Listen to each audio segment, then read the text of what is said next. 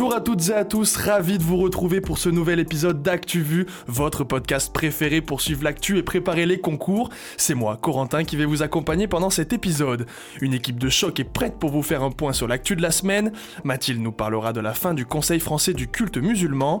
Chloé vous présentera la rivale de Donald Trump à la primaire républicaine aux États-Unis. Louise vous expliquera les story killers qui ont secoué le milieu du journalisme, soyez bien attentifs. Charline revient sur l'affaire Kader Bellarbi viré du théâtre du Capitole. Enfin, on terminera avec une nouveauté qui devrait vous plaire, alors restez bien avec nous jusqu'au bout. Mais avant tout ça, vous en avez l'habitude, il est l'heure de sortir les stabilos pour le affluoter avec Bruno.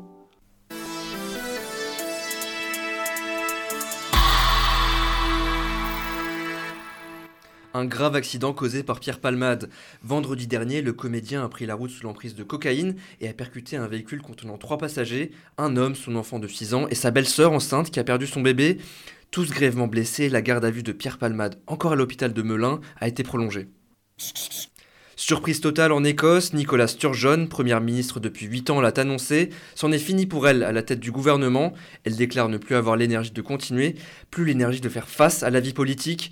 Elle était la figure écossaise par excellence à la tête du Parti national écossais. Elle quittera son poste quand un successeur sera nommé. 4,2 milliards d'euros, c'est le montant record du bénéfice d'Airbus en 2022. C'est encore mieux qu'en 2021, le bénéfice montant de 1%. Pourtant, les attentes étaient basses pour l'avionneur qui n'avait pas réussi à livrer les 720 appareils prévus sur l'année à cause de problèmes avec ses fournisseurs. Airbus s'est fixé le même objectif de livraison en 2023. Totalement à l'opposé, année noire pour EDF. Le groupe l'a annoncé, ils ont enregistré des pertes historiques de 17,9 milliards d'euros. Cela n'arrange pas l'endettement d'EDF, déjà très élevé. Le bouclier tarifaire et des crises dans le milieu de l'industrie sont les causes de ce désastre. Nouvelle prise de parole importante dans le monde du football. Le footballeur de 27 ans Jakub Janko a fait son coming out. Le milieu de terrain tchèque évolue actuellement au Sparta Prague, mais a été prêté par le club de Liga Hetafe. Il est devenu le premier footballeur européen en activité à révéler son homosexualité. Une étoile d'Hollywood s'est éteinte. Raquel Welch, 82 ans, est décédée ce mercredi 15 février. Elle avait joué dans une quarantaine de films, ce qui faisait d'elle une icône des années 60 et 70. Elle a notamment joué aux côtés de Jean-Paul Belmondo ou encore Frank Sinatra. Debout Macron, il a récupéré tous les tocards de la politique. Moi Mais qui allait celle-là? Quelle indignité. Emmanuel Macron annonce mettre fin au Conseil français du culte musulman. Le président a annoncé sa dissolution ce jeudi 16 février alors qu'il recevait les membres du Forum de l'Islam de France à l'Élysée, Mathilde. L'instance de dialogue entre l'État et le culte musulman existait depuis 2003. Historiquement, le Conseil français du culte musulman, donc CFCM, intervient dans les relations avec le pouvoir politique français dans la construction des mosquées, dans le marché des aliments halal, dans la formation de certains imams. Il coordonne aussi les dates des fêtes religieuses, notamment celle du ramadan, mais le CFCM a été vite écarté par Emmanuel Macron suite à des conflits internes, tandis que son successeur, le Forum français de l'islam, rafle un peu la mise auprès du président. Le Conseil français du culte musulman a-t-il perdu en notoriété depuis le départ des fédérations de mosquées? Tout à fait, Corentin. Le Conseil a connu quelques différences internes qui ont accéléré sa dissolution en 2022. Des scissions au sein de l'association se sont formées afin de rendre le Conseil français du culte musulman plus représentatif de la parole des musulmans. La Fédération française des associations islamiques d'Afrique, des Comores et des Antilles, le Rassemblement des musulmans de France et la Fédération nationale de la Grande Mosquée de Paris ont été créés par la suite. Le recteur de la mosquée de Villeurbanne et membre du Forif, Eusdin Gassi, a quand même tempéré la décision du président en affirmant que le Conseil continuerait ses activités en, en tant qu'association. Elle ne sera juste plus la porteuse des aspirations de l'islam et des musulmans de France. Jeudi 16 février toujours, le tribunal administratif de Montreuil a condamné l'État français à verser plus de 100 000 euros en réparation à un ancien manifestant. Une affaire qui avait fait grand bruit à l'époque. En 2009, Joachim Gatti manifestait devant un squat à Montreuil, en Seine-Saint-Denis. Pour repousser les manifestants, les policiers avaient utilisé du LBD, donc des lanceurs de balles de défense, dont un tir avait éborgné l'homme. Au pénal, le policier reconnu coupable du tir avait été condamné en appel en 2018 à 18 mois de prison avec sursis. La victime avait demandé 500 000 euros dédommagement. Elle en a reçu 400 000 de moins du fait de l'impudence de la victime à cette manifestation, selon le tribunal administratif. Caméraman de profession, Joachim Gatti a démissionné, faute d'acuité visuelle normale. Depuis les faits, il travaille par intermittence en tant que cuisinier et éducateur. Son état de santé limite désormais ses possibilités de reconversion professionnelle. 91% des personnes noires en métropole se disent victimes de discrimination. Oui, c'est ce qui ressort dans le sondage commandé par le CRAN, le Conseil représentatif des associations noires de France. Cette discrimination s'opère 41% des cas dans l'espace public ou 31% des cas au travail. Plus de la moitié des personnes interrogées ont d'ailleurs ressenti une difficulté à décrocher un entretien d'embauche en raison de leur couleur de peau. Sur le plan religieux, un dernier chiffre reflète le malaise dans la société française. 50% des Français déclarent qu'ils réagiraient mal si leur fille ou leur fils épousait une personne musulmane.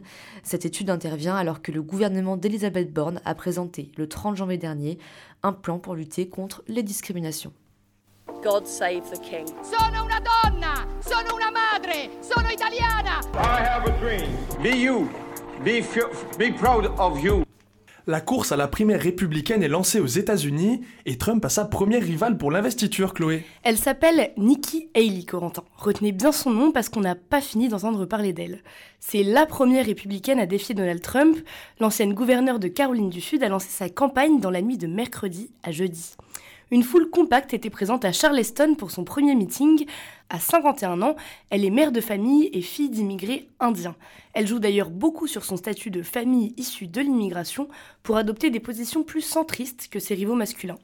À la fin de son clip de campagne, elle dit même Quand on rend des coups de pied, ça fait plus mal quand on porte des chaussures à talons. Donc si je comprends bien, elle est plus modérée que Donald Trump. Alors oui, mais elle reste quand même très conservatrice. Elle se bat pour une Amérique forte et souveraine. Elle promet la responsabilité fiscale et la sécurité à la frontière. Et d'ailleurs c'est là-dessus qu'elle se rapproche de son rival. Elle était ancienne ambassadrice de l'ONU sous sa présidence, donc la présidence de Trump, mais l'assaut du Capitole aurait eu raison de leur alliance, car c'est là qu'elle s'est complètement désolidarisée de l'ancien président. Nikki Haley appelle aussi à un changement de génération. Elle demande des tests obligatoires de compétences mentales pour les politiciens de plus de 75 ans. Petite précision, elle a 25 ans de moins que Trump et elle est née l'année de l'élection au Sénat de Joe Biden. Dernière chose qui la différencie de Trump, Nikki Haley est très sophistiquée, que ce soit dans son apparence ou dans ses discours, à voir si ça sera pour elle un atout ou au contraire un poids. On part au Portugal maintenant où un rapport sur la pédocriminalité au sein de l'Église catholique fait scandale. Au moins 4815 victimes depuis 1950, c'est le chiffre alarmant qu'a relevé une commission indépendante cette semaine. Ils étaient mineurs au moment des faits et viennent de toutes les régions du pays. Pedro Stretch, le pédopsychiatre chargé du rapport, a précisé que dans la plupart des cas, ces violences étaient déjà prescrites. Les évêques portugais ont prévu de se réunir début mars pour tirer des conclusions du rapport et éradiquer ce fléau de la vie de l'Église. Les députés espagnols ont voté définitivement jeudi 16 février une loi créant un congé menstruel pour les femmes qui souffrent de règles douloureuses. Et oui, et c'est une première en Europe et une victoire pour les féministes. Selon la gauche, cette mesure est faite pour briser le tabou des règles. Pour l'instant, pas de précision sur la durée de cet arrêt maladie, mais la ministre de l'égalité a lancé sur Twitter que c'était un jour historique pour les féministes. En plus, cette mesure fait partie d'un texte plus large qui permet aussi à tous les Espagnols de pouvoir changer de genre dès leurs 16 ans. Les personnes concernées n'auront rien d'autre à faire qu'une petite déclaration administrative, rien à voir donc avec la batterie de documents médicaux demandés jusqu'à maintenant.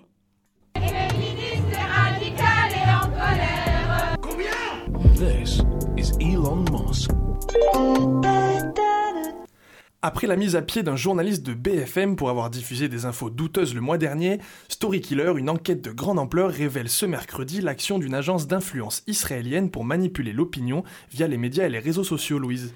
Mercredi 11 janvier, les journalistes de BFM TV sont en état de choc. La rédaction annonce la suspension de Rachid Mbarki, un journaliste historique et présentateur de Nuit de la chaîne. La raison Il aurait lu d'étranges informations qui n'avaient jamais été validées ni même proposées à sa hiérarchie. Parmi ces infos douteuses, il a évoqué, en parlant de la guerre en Ukraine, les sanctions de la France contre la Russie, qui impactent les marchands de yachts français, ou encore le Sahara marocain, pour parler du Sahara occidental. Des infos ensuite relayées sur les réseaux sociaux par beaucoup de faux comptes. Après avoir été convoqué par la rédaction, il s'est défendu. Mes infos me venaient d'informateurs, mais étaient toutes réelles et vérifiées. Et donc ces informateurs seraient en fait une agence de désinformation israélienne. Du moins, c'est ce qu'a révélé l'enquête Story Killer, menée et coordonnée par 100 journalistes du monde entier, dont la cellule investigation de Radio France et le journal Le Monde. Ce sont d'ailleurs ces journalistes qui ont prévenu BFM pour Rachid Mbarki. Cette agence a été créée par des anciens du Mossad et des services secrets israéliens et aurait des contacts avec des journalistes et des personnes influentes dans le monde entier. En gros, d'après l'enquête, cette entreprise propose de passer n'importe quelle info dans les médias, qu'elle soit vraie ou pas. Cette info est ensuite partagée des centaines de fois sur les réseaux sociaux avec des faux comptes hyper réalistes. Une technique qu'on appelle l'astroturfing. Le but est clair, manipuler l'opinion publique. Et donc l'affaire Rachid Embarki est loin d'être un cas isolé. L'agence vend ses services dans le monde entier, aussi bien à des gouvernements qu'à des multinationales et des groupes d'influence, voire criminels. Je vous invite à lire la série d'articles disponibles sur France Info et Le Monde. Ils publient les coulisses de cette industrie. On peut lire une multitude d'exemples d'actions en tout genre. Ça va de la campagne de harcèlement en ligne à la manipulation d'élections. Mais surtout, ça pose une question fondamentale, celle de la régularisation des réseaux sociaux. Une nouvelle marque de prêt-à-porter annonce sa fermeture définitive, et cette fois-ci, ce sont les chaussures San Marina qui vont disparaître. 163, c'est le nombre de magasins San Marina qui vont fermer. La liquidation judiciaire sera prononcée ce lundi 20 février par le tribunal de commerce de Marseille. Une mauvaise nouvelle de plus, et c'est sans doute malheureusement pas la dernière. Le secteur du prêt-à-porter peine à se relever depuis la crise du Covid. Rappelez-vous qu'Amailleux a fermé ses portes en octobre 2022. Koukaï et Pinky sont également dans la tourmente. Seront-elles les prochaines? Je ne sais pas, mais en tout cas, on peut dire que c'est la chute d'un modèle. Elle devait remplacer le traditionnel timbre rouge, mais sa version électronique, personne ne la connaît. Un mois et demi après ses débuts, la lettre rouge électronique peine à trouver sa place dans notre quotidien. Et on peut dire que c'est un flop, Corentin, avec seulement 3500 utilisations chaque jour, la lettre rouge électronique n'est pas rentable. Et pour que la Poste maintienne ce service, il faudrait au minimum 5000 envois quotidiens. A noter quand même que la version électronique du timbre rouge permet à la Poste d'économiser 500 millions d'euros et de diminuer son empreinte carbone. Moi, je crois pas qu'il y ait de bonnes ou de mauvaises situations. Moi, tu me parles pas d'âge. Uh, I, I uh, the ball. Aujourd'hui, Charline, tu vas nous parler de danse, et le moins qu'on puisse dire, c'est que tout n'est pas rose. Kader Bellarbi et Toulouse, c'est terminé, Corentin. Le chorégraphe et danseur étal de 60 ans, dirigé depuis plus de 10 ans le ballet du théâtre du Capitole. Et pour quelle raison? Car il était tout de même respecté dans le milieu au point d'être pressenti pour la relève d'Aurélie Dupont à l'Opéra National de Paris. Le management, Corentin, le management. 15 danseurs sur 35 ont quitté la troupe en deux ans et l'un d'eux a déposé plainte auprès du procureur de la République. Une enquête a même été ouverte pour des actes jugés humiliants. Et maintenant, on en est où? Kader Bellarbi vient de déposer plainte contre le parquet de Toulouse et contre le danseur. Il déplore une décision, je cite, aussi brutale que vexatoire et se dit également victime d'un règlement de compte grossier dicté par une réelle intention de nuire. Dis donc, en ce moment, le monde de l'opéra-ballet est mis à mal. T'as suivi l'affaire Hanovre Tu veux parler du chorégraphe Marco Koeke qui a jeté des crottes de chien sur une journaliste? Eh bah, totalement. Viber Huxter a été la cible d'injures par le chorégraphe durant l'entracte de son spectacle avant d'être couvert de matière fécale. La cause, sa critique dans un journal allemand pour une de ses mises en scène comparée à un poste de radio qui ne trouve jamais la bonne fréquence. Ça fait sourire, mais c'est avant tout une attaque grave contre la liberté de la presse selon l'association des journalistes allemands. Allez, moins de matière fécale, plus de paillettes avec l'arrivée de Pharrell Williams à la tête des collections hommes de Louis Vuitton. Happy et le monde de la mode, Pharrell Williams devient le nouveau directeur artistique des collections hommes de Louis Vuitton après le décès brutal de Virgil Abloh en novembre 2021. Et même si certains pourraient s'offusquer de la nomination du chanteur car il n'a aucun bagage technique, il a à son actif un style vestimentaire qu'on ne présente plus, Bermuda, veste de costard et chapeau, on peut débattre mais ça fonctionne, et également de nombreuses collaborations à son actif. Justement, je pense que j'ai loupé quelques infos, je connais surtout Pharrell Williams pour son style streetwear, bien loin de Louis Vuitton. Alors détrompe-toi Corentin, il a déjà travaillé avec cette maison dirigée par LVMH en 2004, où il a sorti des lunettes de soleil, simples, basiques mais efficaces, à tel point qu'en 2008, Robelotte, Marc Jacob, alors directeur artistique de l'ensemble des collections de Louis Vuitton, lui demande de dessiner une ligne de bague. Bien bling bling, encore une fois, une constante reste, ça cartonne. Alors on verra en juin prochain à Paris si sa première collection pour Louis Vuitton sera également un pari réussi. Autre bonne nouvelle Charline, Tiger Woods revient. Ça faisait bien 7 mois qu'on ne l'avait pas vu. Le golfeur Tiger Woods a enfin renoué avec sa carrière lors du Genesis Invitational ce jeudi, mais on retient surtout la symbolique. C'est en lien avec son accident de voiture en 2021 Oui, en février 2021, à quelques kilomètres du terrain, il a été victime d'un grave accident de la route où il a frôlé l'amputation de ses jambes. Pour le tigre, c'est de l'histoire ancienne, malgré des douleurs toujours présentes, il l'a dit, je sais quel coup frapper. On commençait à l'entendre, c'est maintenant officiel, clap de fin pour Salto, la plateforme de streaming française. Ses actionnaires, TF1, M6 et France Télévisions, pointent plusieurs points noirs. L'amour aura duré moins de 3 ans entre TF1, M6 et France Télévisions. Ces leaders du marché télévisuel avaient lancé en 2020 une plateforme commune regroupant leurs programmes ou bien des exclusivités. Sur le papier, tout était beau, mais en réalité, Salto, Netflix à la française, était peu distribué par les opérateurs. Et c'est sans parler de l'échec de la fusion entre TF1 et M6 qui a compliqué les choses. Salto, c'est aussi 46 millions de frais pour chacun jamais rattrapé, une quarantaine de salariés licenciés et des programmes qui vont tomber à l'eau. Absolument tout ce qui fait de vous ce que vous êtes peut faire de vous un bon journaliste. Colline, c'est quoi ton journal préféré? Concrètement, qu'est-ce que le jury peut nous demander? À force, vous ne ferez plus qu'un avec l'actu. Mais messieurs, dames, aficionados de l'audiovisuel, j'ai tout de même quelques définitions pour vous. Maintenant, à vos carnets et à vos stylos. Pour celles et ceux qui nous suivent sur les réseaux, déjà c'est bien, si ce n'est pas le cas, allez-y bien sûr, vous avez pu nous poser vos questions sur le journalisme et les concours. Il est temps d'y répondre avec aujourd'hui Margot, Louis et Chloé. Salut Coco. Hello. Salut. Alors est-ce que pour commencer, vous pouvez chacun présenter un petit peu vos parcours? Ah bah alors du coup moi je sors d'une licence euh, en gros de sociologie, doublée d'une prépa de journalisme à l'Académie ESJ. Et avant ça j'étais en prépa Hippocanie. Tu te la pètes. Moi, j'ai fait une double licence histoire anglais à Paris. Après, j'ai fait euh, la téléprépa de euh, l'ESJ et je suis rentré à l'UJT. Alors moi j'ai fait une licence d'histoire pendant deux ans, ensuite j'ai rejoint l'académie en L3 et maintenant euh, je suis à l'EJT avec mes compagnons. De bien beaux parcours et nous voilà donc réunis pour vous parler maintenant des écoles, des projets perso, de toutes les infos qu'il vous faut. Première question, comment bien définir et être précis dans son explication de projet pro? Bah, moi, je pense que ce que j'ai fait, c'est que j'avais des exemples précis de ce que je voulais faire, que ce soit des articles ou alors des types de médias dans lesquels je voulais travailler. Et ça permet en fait de, de tracer un parcours, même s'il est imaginaire, en fait, ça permet d'avoir des, des, éléments concrets sur lesquels tu peux t'appuyer si on te pose des questions, en fait. Puis même euh, des types de sujets qui nous plaisent, des trucs vraiment euh, de quoi tu veux parler, en fait. C'est pas forcément où est-ce que tu veux en parler, mais qu'est-ce qui t'intéresse toi en tant que futur journaliste. Moi, je sais que j'avais fait euh, des fiches sur euh, chaque média dont je voulais parler qui était relié euh, au projet professionnel que j'avais. Et pour chaque média, j'avais un journaliste qui me plaisait et une production qui me plaisait sur lesquelles je pouvais parler. Parce que le but, c'est pas de se faire piéger et de parler, par exemple, de Libération et qu'on me dise Ouais, mais c'est qui ton journaliste préféré? Et en fait, dès qu'il creuse, il n'y a plus rien. si c'est des choses qu'on aime, normalement, on doit les connaître sur le bout des doigts. Est-ce qu'il existe vraiment un état d'esprit par école? Oui, ça existe. Non, mais oui, ça existe. Après, euh, enfin, n'importe qui peut rentrer dans n'importe quelle école, à mon avis. Le tout, c'est d'en avoir envie. Et la meilleure façon de cerner l'état d'esprit, à mon sens, c'est de parler aux élèves qui y sont, sachant que dans toutes les écoles, il y aura toujours des gens dispo euh, pour répondre à vos questions sur cette question-là en particulier.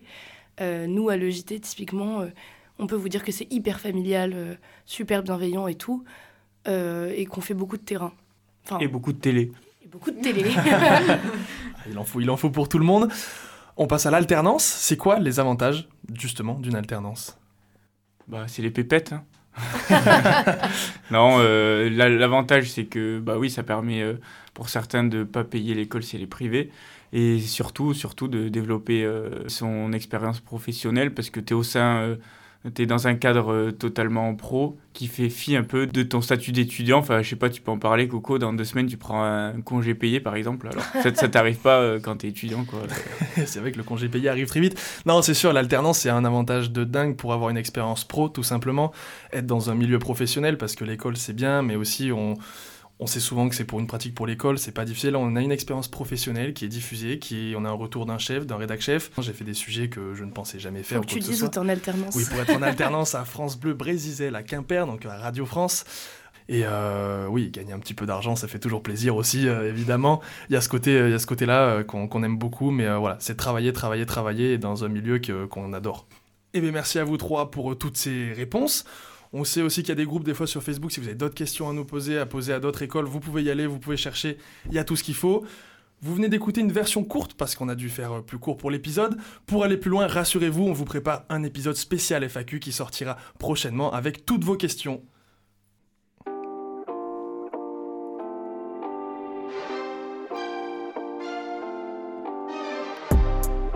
Voilà, l'épisode touche à sa fin. Merci à toutes et à tous de nous avoir suivis. Attention, pas d'épisode la semaine prochaine. Oui, l'équipe d'ActuVu est en vacances.